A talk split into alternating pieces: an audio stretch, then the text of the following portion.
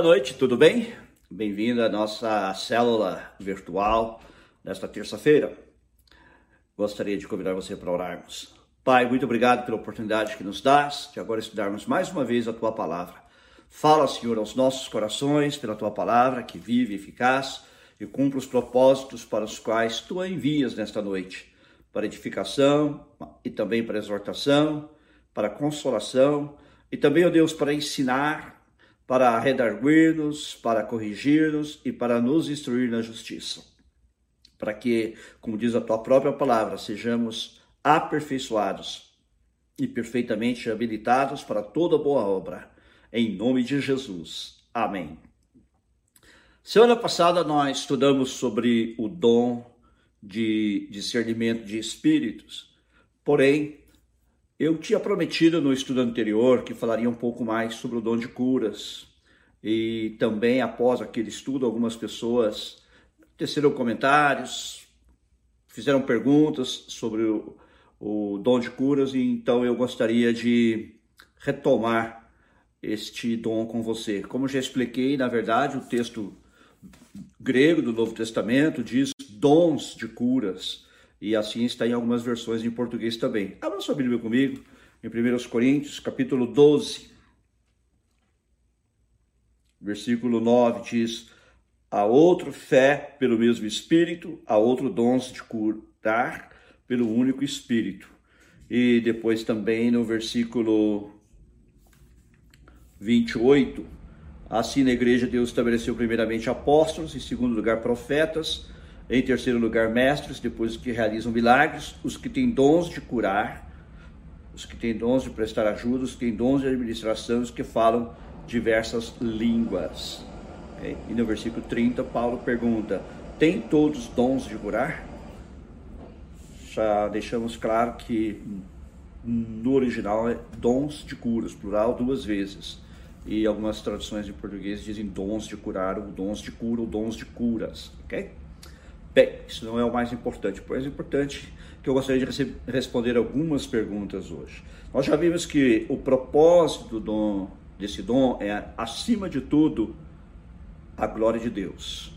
E no Novo Testamento, o dom de curas, ou as curas de um modo geral, eram usados para autenticar a mensagem do Evangelho. Por exemplo, Jesus curou muitas pessoas e isso contribuiu para autenticar a mensagem que ele pregava, mostrando que ele verdadeiramente era o Filho de Deus, era quem ele afirmava ser. Também os apóstolos, como Pedro e Paulo, realizaram muitas curas, o que também autenticava a mensagem do Evangelho que eles pregavam. Isso então fazia com que as pessoas viessem a crer. E também nos nossos dias, conforme explicamos, muitas pessoas têm se convertido através de curas. Ah, cura de si mesmo, ou cura de algum ah, familiar ou pessoa querida que estava enferma, e muitas vezes os médicos já tinham até desenganado, a pessoa foi curada e com isso ela mesma, muitas vezes a família inteira, se converteu por causa desse dom ou por causa da operação de cura do nosso Deus. Mas eu quero fazer uma pergunta nesta noite que me foi feita. Ah, será que Deus sempre cura em resposta à oração? Voltemos ao caso de Jesus. Jesus, diz a Bíblia, ele curou todos os enfermos que eram trazidos a ele. Isso mostra que Jesus tem o poder de curar todas as doenças. Porém, isso significa necessariamente que Deus vai curar todos os enfermos? Eu quero dizer para você que não. E nós vemos isso na própria Bíblia, no próprio Novo Testamento. O caso do apóstolo Paulo, por exemplo.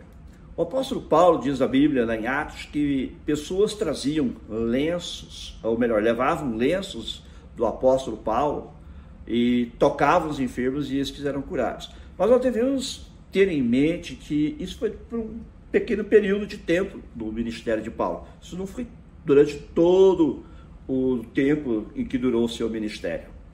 O livro de Atos, devemos lembrar, cobre uma história de aproximadamente 30 anos da igreja primitiva. É que quando a gente lê ali, por serem poucos capítulos, dá a impressão que uma coisa acontecia imediatamente atrás da outra. Não necessariamente. Por exemplo, Pentecostes foi no ano 30, ou se o nosso calendário uh, estivesse correto, e sabemos que é uma pequena defasagem de anos, seria no ano 33, não é? E, ou ao contrário. Mas, de qualquer maneira, vamos dizer que foi no ano 30 que aconteceu o Pentecostes, quando o Espírito Santo desceu sobre a igreja. Já o concílio de Jerusalém, que está lá em Atos, capítulo 15, se realizou no ano 50 depois de Cristo. Então, aí vemos que houve um, uma passagem de tempo de 20 anos aproximadamente. É? E assim, o restante do livro de Atos também continua em progressão até por volta do ano 62 depois de Cristo. Então lembre-se de que o que está contido em Atos refere-se a um período de cerca de 30 anos. Voltemos a Paulo. Nesse período, Paulo exerceu seu ministério, ele pregou o evangelho em muitos lugares e ele foi usado por Deus para curar a muitas pessoas. Mas nem todas as pessoas por quem Paulo orou foram curadas. Vamos ver alguns exemplos? Pega a sua Bíblia de novo e vamos ver o que a palavra de Deus diz sobre este assunto. Muito bem, vejamos então. Ah, em 1 Coríntios, capítulo 12, versículo 7, Paulo diz que ele orou por um espinho na carne que ele tinha. Nós não sabemos exatamente a natureza desse espinho na carne, muitos pensam, entretanto, que tinha sido uma enfermidade. Mas o que quer que tenha sido, Paulo diz que ele orou três vezes ao Senhor e, no entanto, o Senhor não respondeu sua oração. E lhe disse: A minha graça te basta, porque o poder se aperfeiçoa na fraqueza. Paulo entendeu que este espinho na carne lhe foi dado para manter humilde diante do Senhor ele reconhecia que era como uma bofetada que Satanás lhe dava para que ele se mantivesse humilde diante de Deus. Ou seja, Satanás lhe dava, claro, por permissão de Deus. Não é? Então, ah, aqui vemos o caso que Paulo ora por si mesmo e ele não é atendido. Quer fosse enfermidade ou não, Paulo não foi atendido nesta situação específica. Depois nós temos também outro caso em Filipenses 2:27, quando Epafrodito chegou para visitar Paulo, diz este que Epafrodito adoeceu mortalmente, ou seja, adoeceu para morrer. E ele dá a entender aqui que Epafrodito estava à beira da, da morte, mas Deus não o curou imediatamente, embora o tenha feito posteriormente. Porém, houve dois casos que Paulo menciona que as pessoas não foram curadas. Para mim, este caso é um dos mais importantes no Novo Testamento, que é o caso de Trófimo. Em uh, 2 Timóteo 4,20, Paulo diz assim: Quanto a Trófimo, deixei-o doente em Mileto. Paulo está dizendo que havia deixado Trófimo doente na cidade de Mileto, que é uma cidade da Ásia Menor, a próxima a Éfeso. É interessante que o Paulo tenha deixado enfermo. Paulo não era o que orava pelos enfermos e eles eram curados. Paulo não era aquele que era usado por Deus para que até seus próprios lenços pudessem levar cura às pessoas. Paulo aqui está se referindo a um período posterior da sua vida, durante suas uh, visitas missionárias. E ele diz, ou suas viagens missionárias, e ele diz que Trófimo adoeceu e Paulo o deixou doente na cidade de Mileto. Será que Paulo não orou por, eh, por Trófimo? Eu creio que sim. Trófimo é seu companheiro de viagem. Se Paulo orava por pessoas que ele nem sequer conhecia, seus lenços eram levados para pessoas as quais ele nunca encontrou, quanto mais iria Paulo orar por seu companheiro de viagem? E certamente Paulo orou, porém, sua oração neste caso não foi atendida. Deus não curou Trófimo. E mais tarde, Paulo mencionou outro caso, escrevendo ao mesmo Timóteo. Ele diz que Timóteo deveria beber um pouco de vinho misturado com água. Estou lendo agora 1 Timóteo 5, 23. Por causa do teu estômago e das tuas frequentes enfermidades. Na verdade, essa carta foi escrita primeiro. É, Paulo então recomenda a Timóteo que tome um remédio que era comum naqueles dias, uma mistura de vinho com água, que poderia acalmar as frequentes enfermidades do estômago de Timóteo. Outra vez eu pergunto, será que Paulo não orou por Timóteo? Claro que sim, é?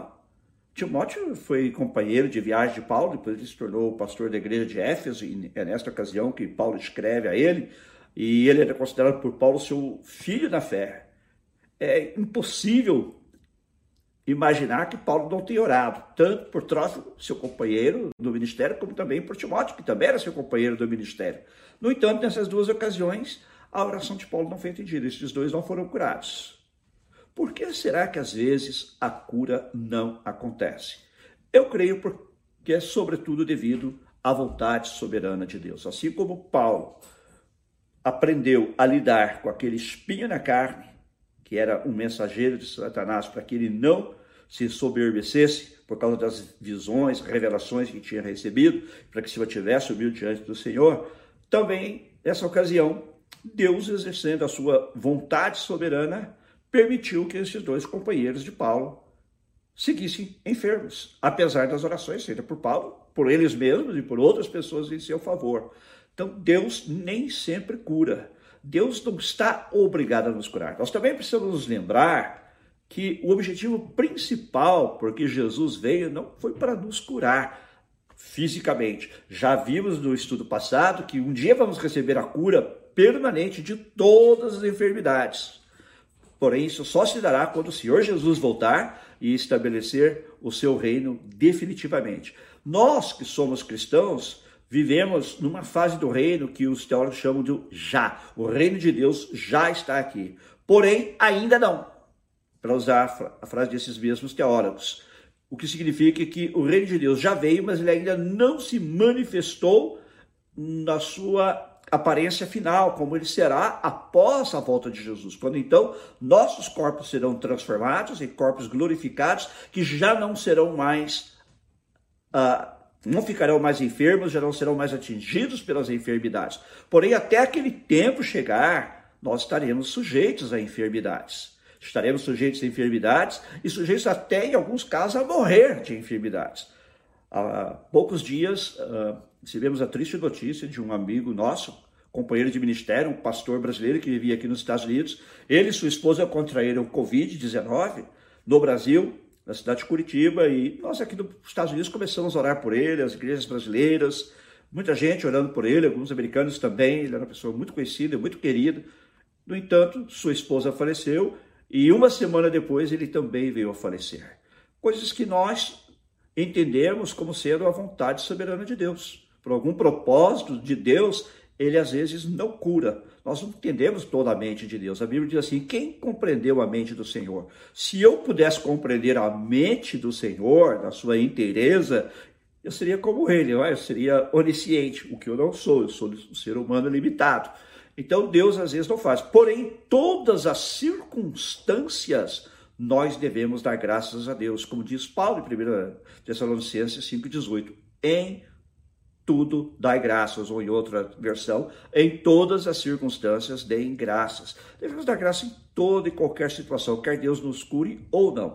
Uma outra pergunta que é feita frequentemente com relação a, a, ao dom de cura, se o cristão pode ou deve tomar remédios. Eu respondo enfaticamente que sim. Os remédios também provêm de Deus, porque os remédios são extraídos da natureza. E na Bíblia, nós também encontramos pessoas que usaram remédio. Por exemplo, quando o Senhor revelou a Isaías que o rei Ezequias estava enfermo e ia ser curado, Deus estava acrescentando mais alguns anos.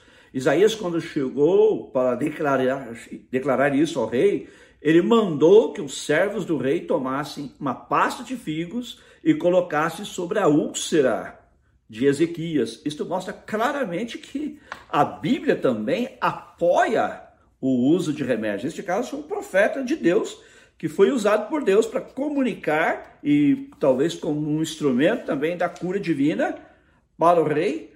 Porém, ah, ele usou esse unguento, ah, essa, não sei se chamaria de poção, né? E ele utilizou para que o rei, ah, a úlcera do rei, de alguma maneira também se beneficiasse. A cura sempre vem de Deus, deixa eu deixar isso claro, mas Deus pode usar os médicos e Deus pode usar os remédios, como de fato ele usa. Não é lícito da nossa parte deixarmos de tomar remédio crendo que Deus tem a obrigação de nos curar. Às vezes nós vemos isso, alguns grupos radicais insistem que seus membros não tomem remédios, que esperem somente em Deus pela cura. Isso não é bíblico, isso não tem nenhuma base bíblica. Nós vemos aqui o profeta Isaías mandando fazer essa pasta de figos, esse unguento, ou o que seja, colocando sobre a úlcera do rei para que ele fosse curado. Então temos ah, na Bíblia precedente do uso de remédio e também o próprio caso de Timóteo, que eu citei agora há pouco, quando Paulo manda que Timóteo ele tome uh, vinho misturado com água por causa das suas frequentes enfermidades no estômago. Então nós não podemos uh, deixar, ou não devemos deixar de tomar remédios. Deus pode usar os remédios para nos curar, ele pode usar os médicos, mas toda cura vem de Deus, lembre-se disso. Mas ele também pode nos curar quando o remédio não faz efeito. Embora ele não esteja obrigado a nos curar sempre, conforme eu acabei de explicar. Às vezes Deus não cura. Temos o exemplo do grande apóstolo Paulo, em que ele orou para que o espinho da carne lhe fosse removido e não foi. Ele com certeza orou por Trófimo também, mas Trófimo continuou enfermo. E ele orou também por Timóteo, e Timóteo também teve de recorrer a remédios e não foi curado imediatamente por Deus. Se depois foi curado, não sabemos. Porém, nós temos a certeza pela Bíblia de que podemos orar a Deus por cura e devemos orar a Deus por cura. É? E se é do agrado dele, ele nos curará. E Deus também usa pessoas que têm este dom uh, de curas ou dons de curas para orar por pessoas que estão enfermas para que elas sejam curadas. Normalmente a pessoa sabe se ela tem este dom quando ela de fato ora por muitas pessoas e com frequência as pessoas são curadas. Né? Eu quero incentivar, se você tem este dom, que você o use para que ele possa ser usado em benefício de muitas pessoas. Lembre-se de que todos os dons, conforme está em 1 Coríntios capítulo 12, foram dados para o bem comum. Se há pessoas necessitadas, você pode orar por elas para que elas sejam curadas? Ore e que Deus te use para que elas sejam curadas e o nome do Senhor seja glorificado. Para encerrar esta sessão sobre dons de curas, quero dizer que sim, devemos orar por cura. Tiago nos instrui acerca de como fazê-lo. Ele diz que se alguém está doente, deve chamar os presbíteros, os pastores da igreja, e esses Orem pelo enfermo, ungindo com óleo em nome do Senhor. Então temos aqui um mandamento, uma instrução bíblica para orarmos pelos enfermos. Como já explicamos, nem sempre eles serão curados. Porém, é a instrução bíblica, e se nós não oramos, estamos desobedecendo esta instrução. Sim, devemos orar e deixar a resposta nas mãos de Deus. Outra coisa que eu gostaria de dizer é que, como já mencionei antes, sim, também devemos usar remédios. A questão não está no uso de remédios, mas em quem confiamos para nos curar. Se confiamos nos remédios e nos médicos ou se confiamos em Deus.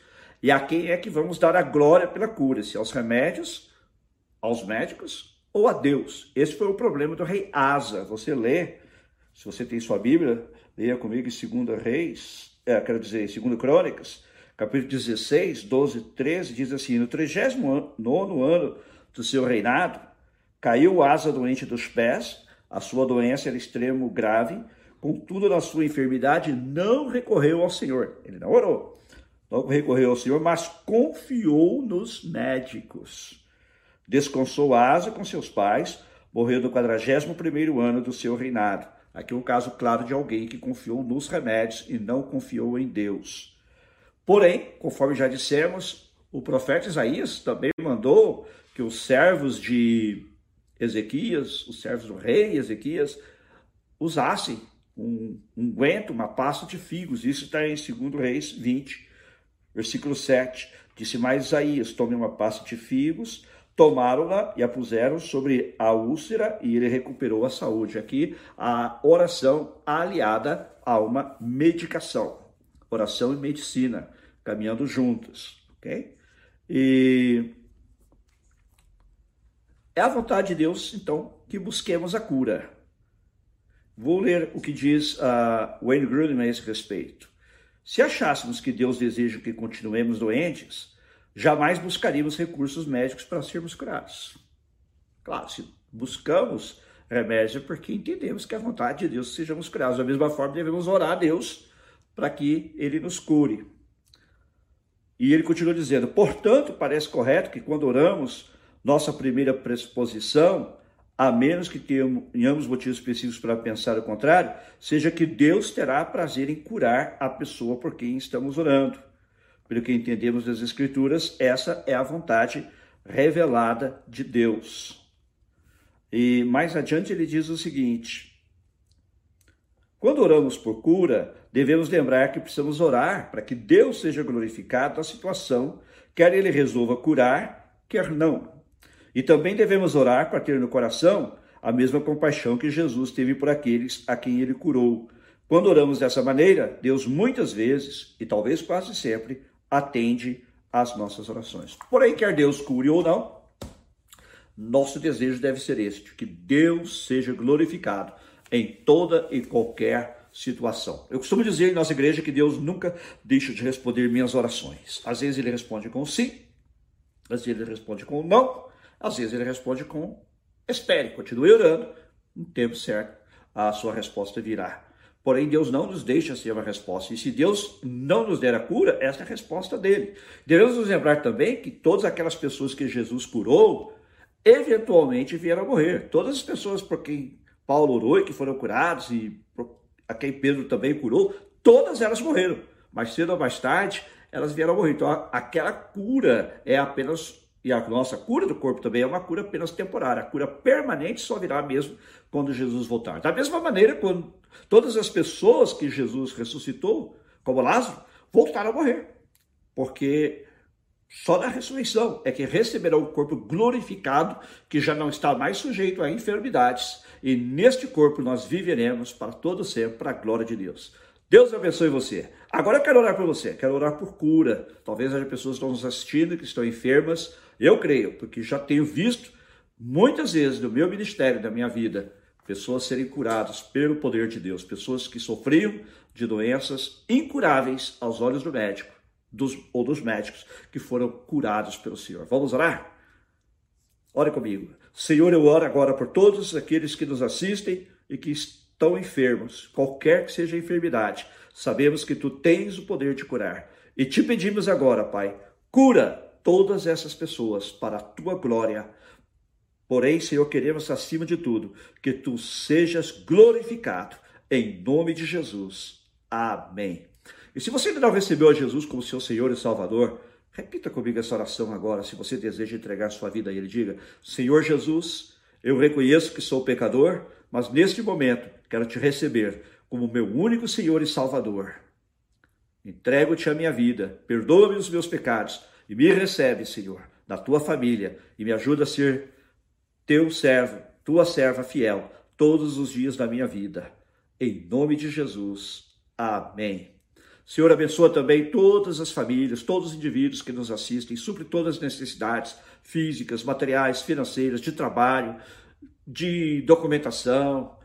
E a, hoje eu me alegro, Senhor, com aquela irmã que me disse que vai dar entrada também dos seus documentos. A gente sabe quanto isso é importante para quem mora aqui nesse país. Eu oro especialmente por ela, mas oro por todas as pessoas também que têm pedido as nossas orações. Estende a tua mão para abençoar a todos e a cada um. Em nome de Jesus. Amém.